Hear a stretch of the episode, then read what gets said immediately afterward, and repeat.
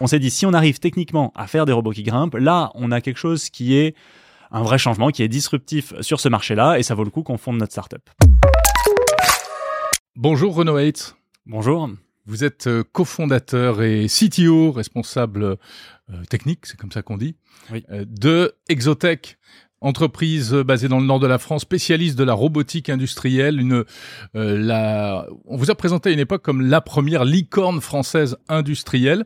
Alors on va parler avec vous euh, des avancées en matière de robotique industrielle. Il se passe beaucoup de choses dans ce domaine et euh, c'est assez étonnant. On ne sait pas toujours ce qu'il y a derrière le clic que nous faisons sur le site de e-commerce. Mais d'abord, présentez-nous un petit peu votre entreprise. Donc vous êtes basé dans les Hauts-de-France.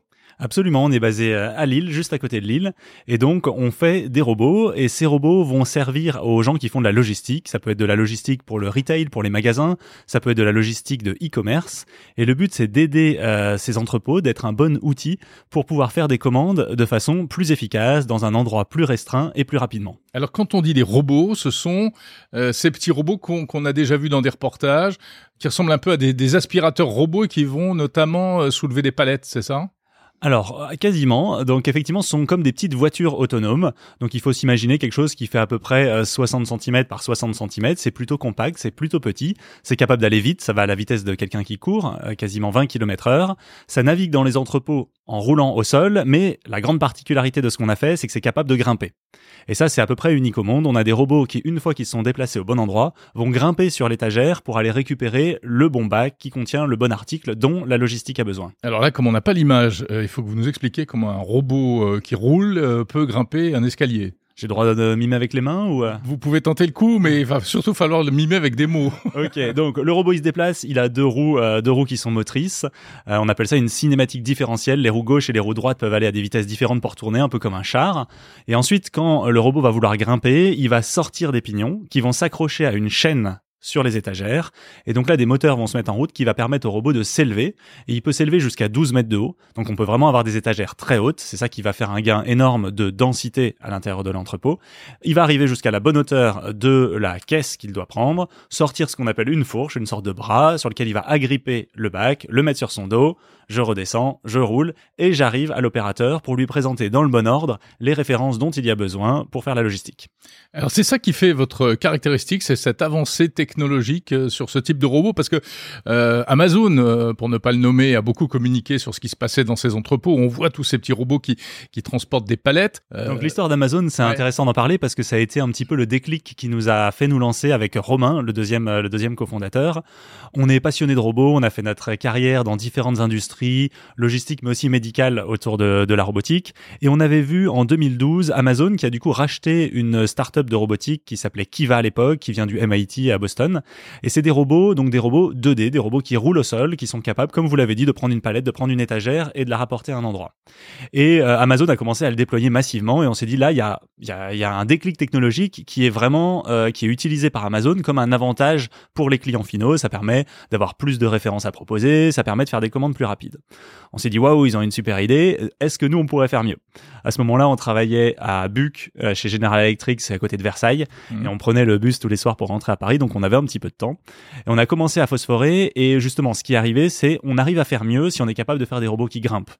Parce que si les robots grimpent, alors dans ces cas-là, on est beaucoup plus dense. Dans l'entrepôt, on peut mettre beaucoup plus de références. Ou si je le vois dans l'autre sens, ce qui est plus positif, pour un certain nombre de références, je peux faire un entrepôt plus petit.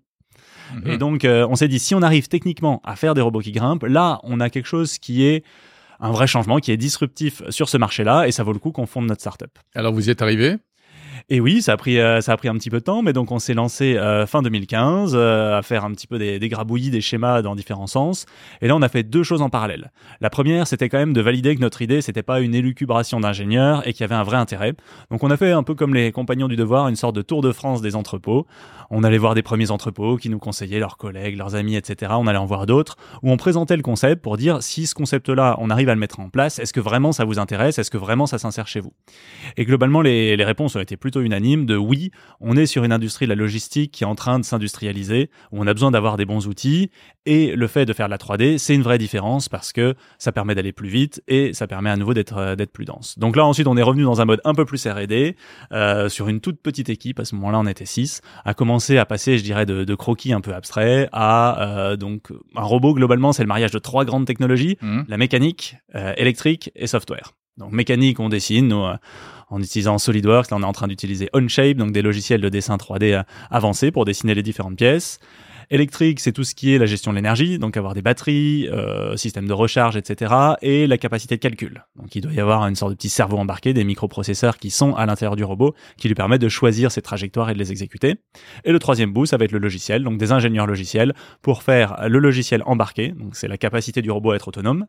Et ensuite, euh, le logiciel qui va au-dessus, qui est un logiciel, on pourrait appeler ça de supervision, qui va plus se rapprocher de l'intelligence artificielle, sur tout ce qui est les choix décisionnels, quel robot fait quelle mission dans quel ordre, en passant par quel chemin. Donc tout plein de choix possibles. Quand on mélange tous ces choix, ça fait euh, une, euh, une complexité, enfin une des c'est exponentiel en termes de capacité.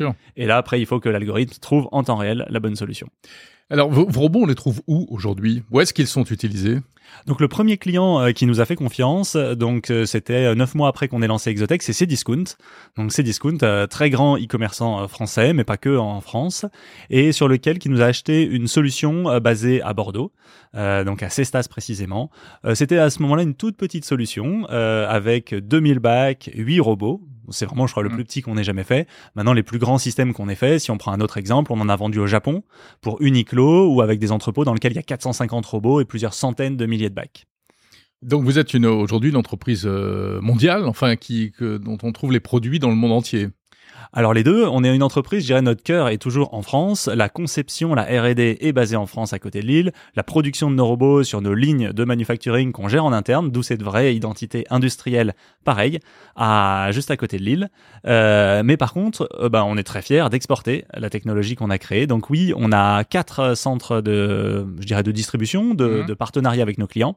On en a un qui est à Tokyo, donc c'est là par exemple on a géré le partenariat avec Uniqlo. C'était un peu le, le, pourtant le, le, pays du robot, euh, la capitale du, du robot, euh, le Japon. Tout à fait. C'était bah, ça a été, je dirais, au-delà d'une fierté, ça a été une surprise. Nous notre stratégie quand on l'avait écrit, c'est toujours un peu théorique, mais c'était l'Europe. Dans un deuxième temps les États-Unis, dans un troisième temps Asie et euh, c'était en 2000, que je dise pas de bêtises, en 2019, on était au Logimat à Stuttgart. C'est le salon de, de l'équipement pour la logistique. Et donc, bah, très fièrement, on avait un petit stand à l'entrée où on présentait notre, notre nouvelle technologie parce que on l'a déployée en 2017, donc elle avait tout juste deux ans, la technologie. Euh, donc, on la présente. Et là, on a des, des Japonais qui viennent voir, qui prennent pas mal de photos, qui regardent, qui posent des questions d'abord très techniques puis un petit peu plus, je dirais, d'usage. Et puis au bout d'un moment, ils nous disent ça, c'est la technologie qu'il nous faut. On a besoin d'une technologie euh, qui soit efficace, efficace en rapidité, efficace en densité et qui est flexible. Je peux rajouter des robots, je peux en hmm. enlever. C'est le produit dont on a besoin et ça, ça n'existe pas au Japon. Est-ce que vous êtes capable de faire des, entrepôts au Japon? La réponse n'était pas facile parce que la vérité c'est qu'à ce moment-là on n'était pas prêt.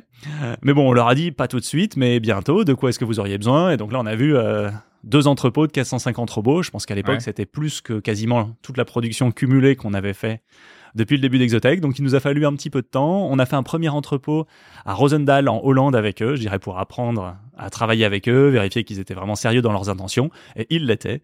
Et donc en 2020, euh, hop, on a changé nos plans et au lieu d'aller aux États-Unis, on a été s'installer au Japon, créer une filiale, embaucher des équipes dans les deux sens, envoyer des, des Français, je dirais un peu sachant là-bas pour euh, former, mais aussi embaucher des Japonais qu'on a fait venir en France pour les former.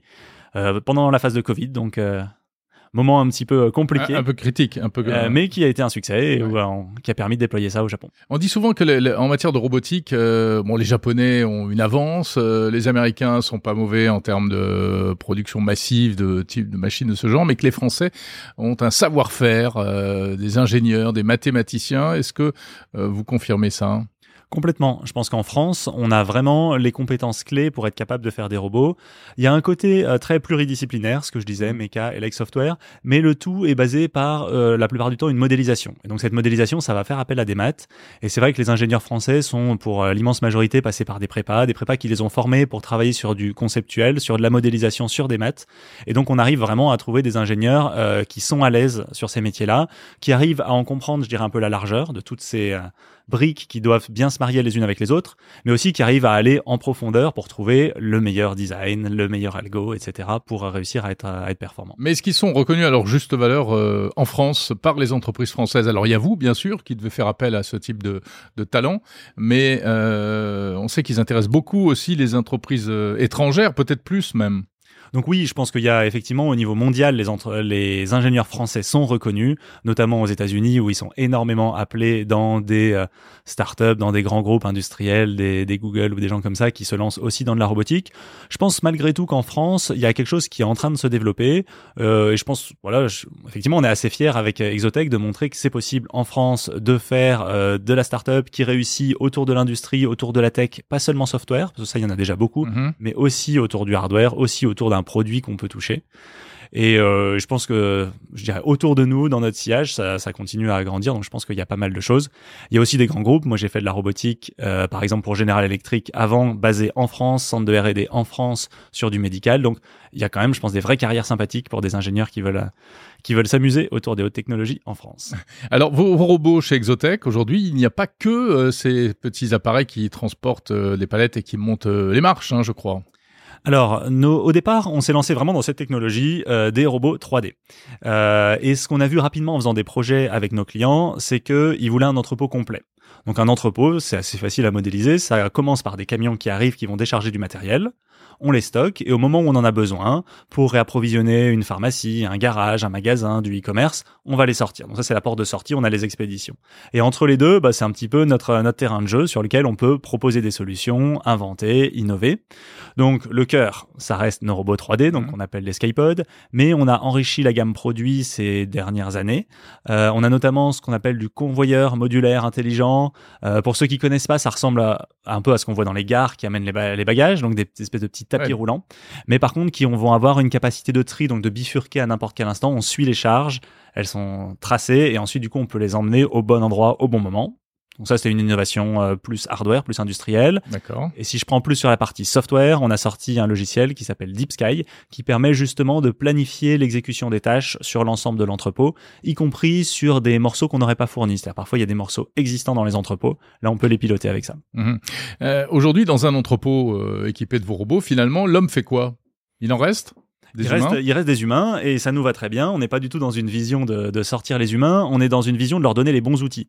Ouais. D'accord euh, C'est un peu la même chose que quand vous me dites, quand on m'a donné une perceuse, est-ce que je dois toujours faire quelque chose pour faire un trou dans mon mur? Oui, mais mm. simplement, vous n'y allez pas euh, en tournant une petite poignée. Donc là, les robots sont là euh, pour exécuter d'abord l'ordonnancement qui a été fait par des chefs d'équipe logistique, donc ils vont choisir comment les opérations vont s'effectuer. Et ensuite, les robots vont apporter des bacs aux opérateurs qui vont être capables de manipuler les articles sur certaines familles. Il y en a d'autres qui vont être prises automatiquement.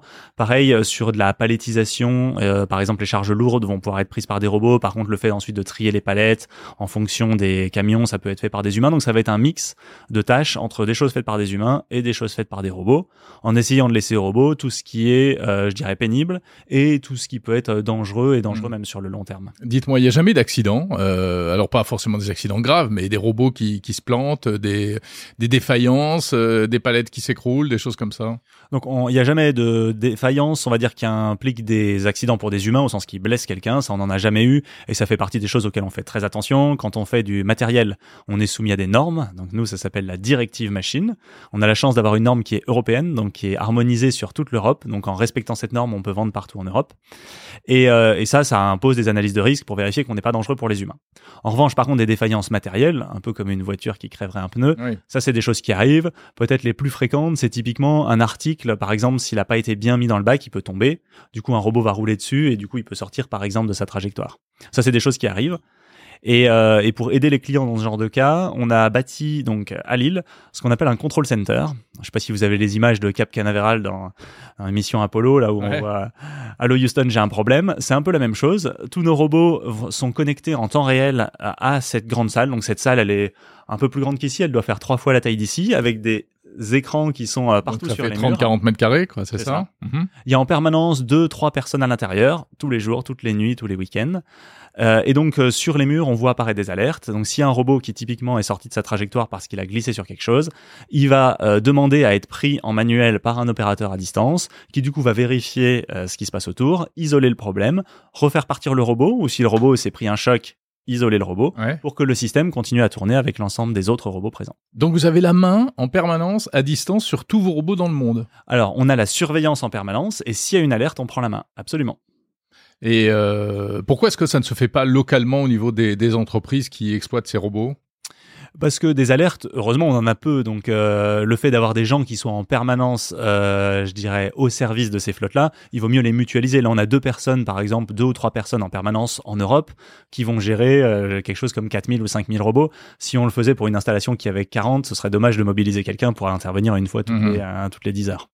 Est-ce que les entreprises françaises, notamment, sont aujourd'hui plus enclines à, utiliser des robots Est-ce qu'elles adoptent plus facilement les robots? On dit qu'à un moment, il y avait quand même un peu de réticence ou de, désintérêt finalement par rapport à d'autres pays, notamment d'autres pays européens comme l'Allemagne. Alors on le voit parce qu'on a donc maintenant en Europe on commence à vendre à différents endroits. Effectivement, je pense que des pays autour de Belgique, Hollande, Danemark, Allemagne sont plutôt plus avancés culturellement où c'est un réflexe naturel d'utiliser le bon outil et le meilleur outil disponible technologiquement sur le marché. Et donc les robots en font partie et ils l'utilisent depuis, je pense, plus longtemps que la France. Pour autant, sur la logistique, et notamment à nouveau du fait d'Amazon, Amazon a mis la barre super haut en disant je fais des commandes sur lesquelles je me trompe pas, sur lesquelles vous avez droit à un choix parmi plein d'articles, et en plus ça arrivera le lendemain. Et quand on veut faire ça, qu'on soit français, qu'on soit allemand, il n'y a pas le choix, on peut pas le faire en poussant des caddies et en cochant des, listes de courses sur des papiers avec un crayon. Donc il faut passer à un outil industriel un peu plus évolué pour y arriver, ce qui fait que cette transformation, même en France, elle est vraiment en train de, s'opérer un peu partout. On parle bien, votre spécialité reste le, ce qu'on appelle le retail, donc la distribution, hein, euh, la, vente. Euh, vous n'allez pas sur d'autres secteurs industriels.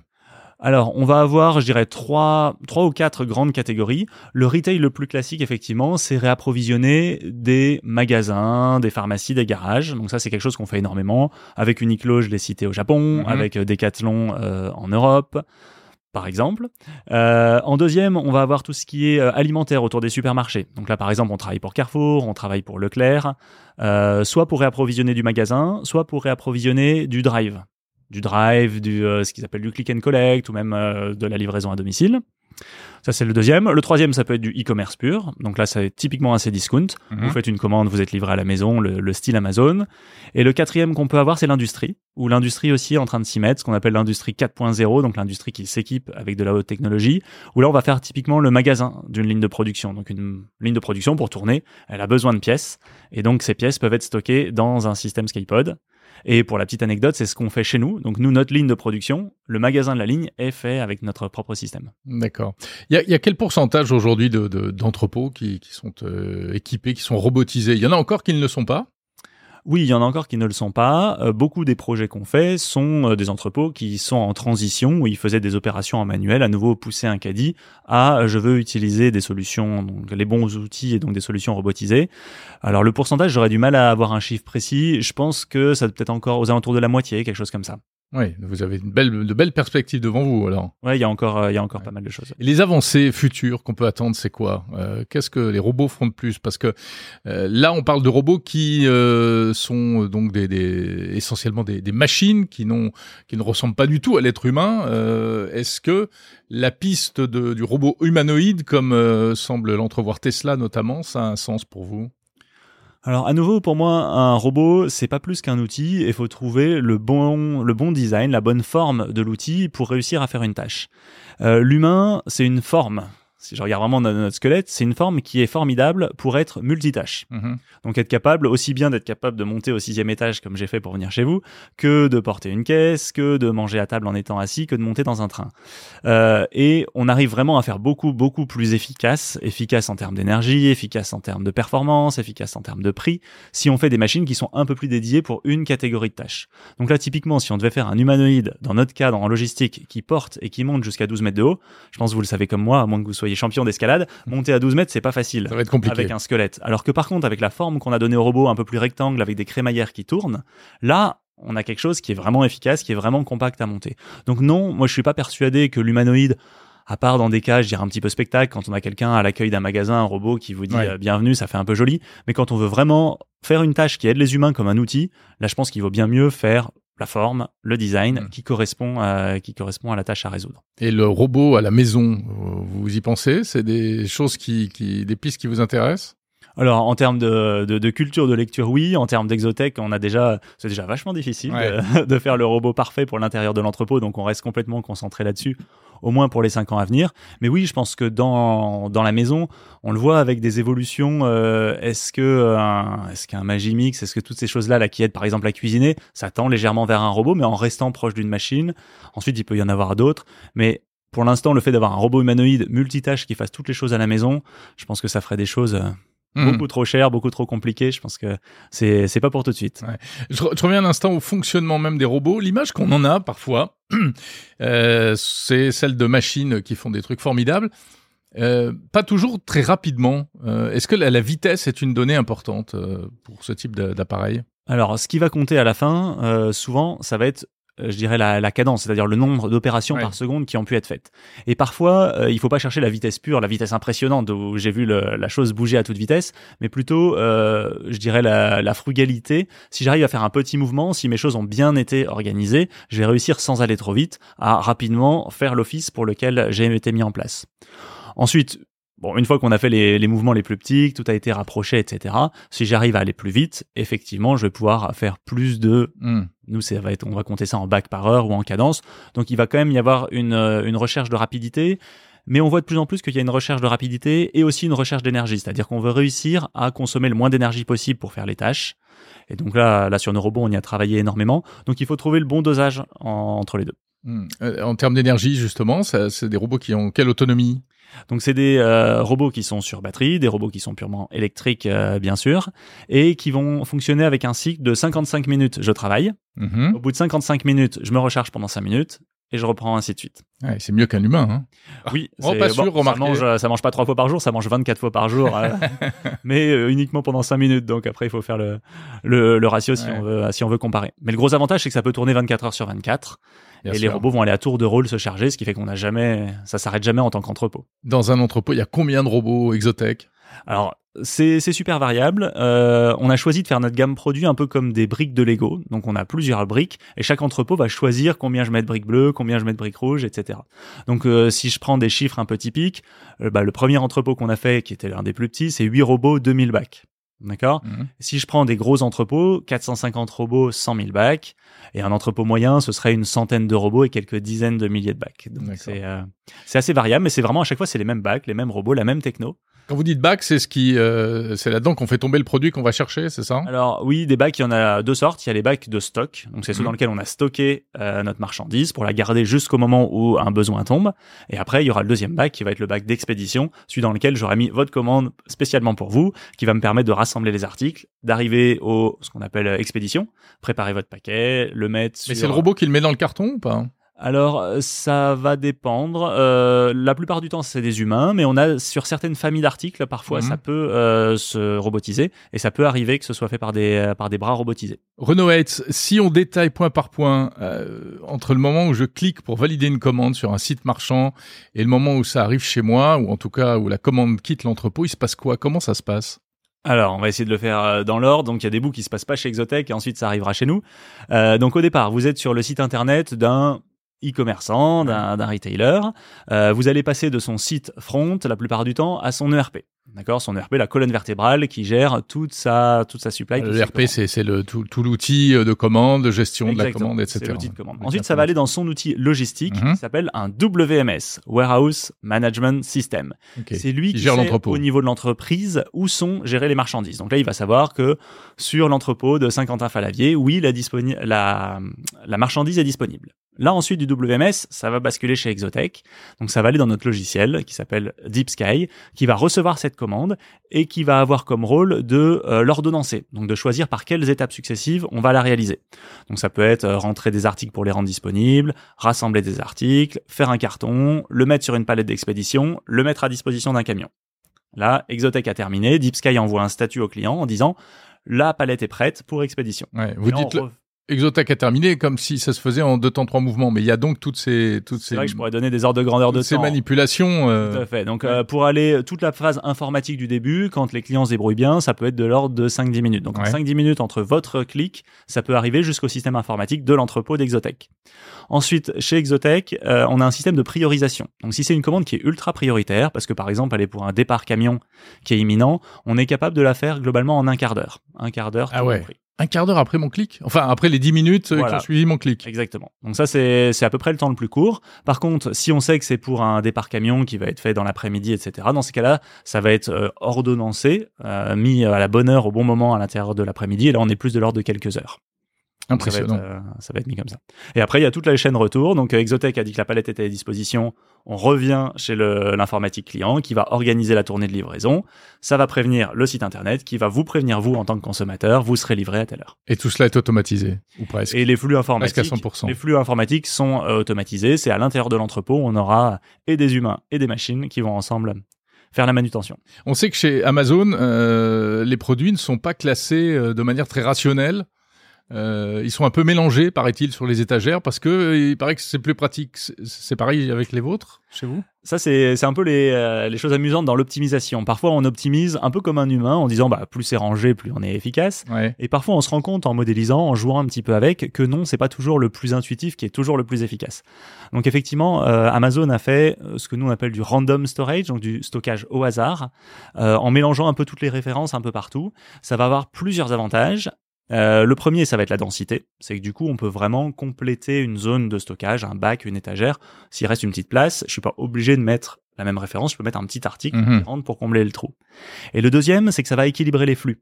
Si j'ai mis euh, tous mes Harry Potter 6, mon exemple date d'il y a quelques années, désolé, mais à un endroit, euh, au moment où je vais euh, lancer la campagne, eh ben, il y aura tout le monde qui va faire la queue, que ce soit des humains ou des robots qui vont faire la queue dans ces euh, trois lots d'étagères où il y a les Harry Potter. Alors Ouais. que si au contraire, je les ai un petit peu au hasard dans tout mon stock, je vais répartir mon flux et j'aurai quelque chose de, beaucoup plus lisse sur lequel j'arriverai à sortir euh, Harry Potter au moment de la sortie promotionnelle. Bien sûr, ça paraît logique. Euh, ça paraît logique quand on l'explique comme ça. Et évidemment, même si c'est pas, euh, ça l'est pas pour l'être humain de, manière comme ça intuitive. Si je reçois euh, un grand carton, enfin, je, fais une commande et je, ça arrive parfois. Je reçois, un, je commande un, je sais pas quoi, un, un rouleau de scotch et ça arrive dans un grand carton. Qu'est-ce qui s'est passé? Le robot s'est trompé ou il- C'est qu'il y a quelque chose qui, qui a mal marché. c'est Le pas très logique Tout à fait. Là, pour le coup, il n'y a pas de, il y a pas de, de, de choses derrière. Donc, euh, normalement, on essaye toujours de prendre le carton le plus petit possible parce que on veut optimiser les coûts, euh, optimiser le transport, diminuer l'impact écologique de, de la livraison. Donc, euh, nous, on essaye de plus en plus dans les entrepôts qu'on équipe d'avoir une mesure vraiment euh, dynamique et intelligente du volume de chaque article pour être capable de pas se tromper dans le carton. Souvent, ces choix-là, ils arrivent quand on est sur des euh, bases de données qui donnent les dimensions des articles, qui sont très théoriques et qui sont euh, qui sont fausses. Mhm. Donc, quand il y a des erreurs là-dedans, bah, ça fait des erreurs de carton. Et donc là, de plus en plus dans les entrepôts qu'on fait, on essaye d'avoir des moyens de mesure pour pas dépendre de ces bases de données, mais de l'avoir constaté par nous-mêmes et du coup ne pas se tromper dans le dans le packaging. Donc ça, c'est des choses euh, qu'on n'avait pas au début d'Exotech, où on s'appuyait complètement sur les données clients, et là qu'on est vraiment en train d'améliorer en ce moment.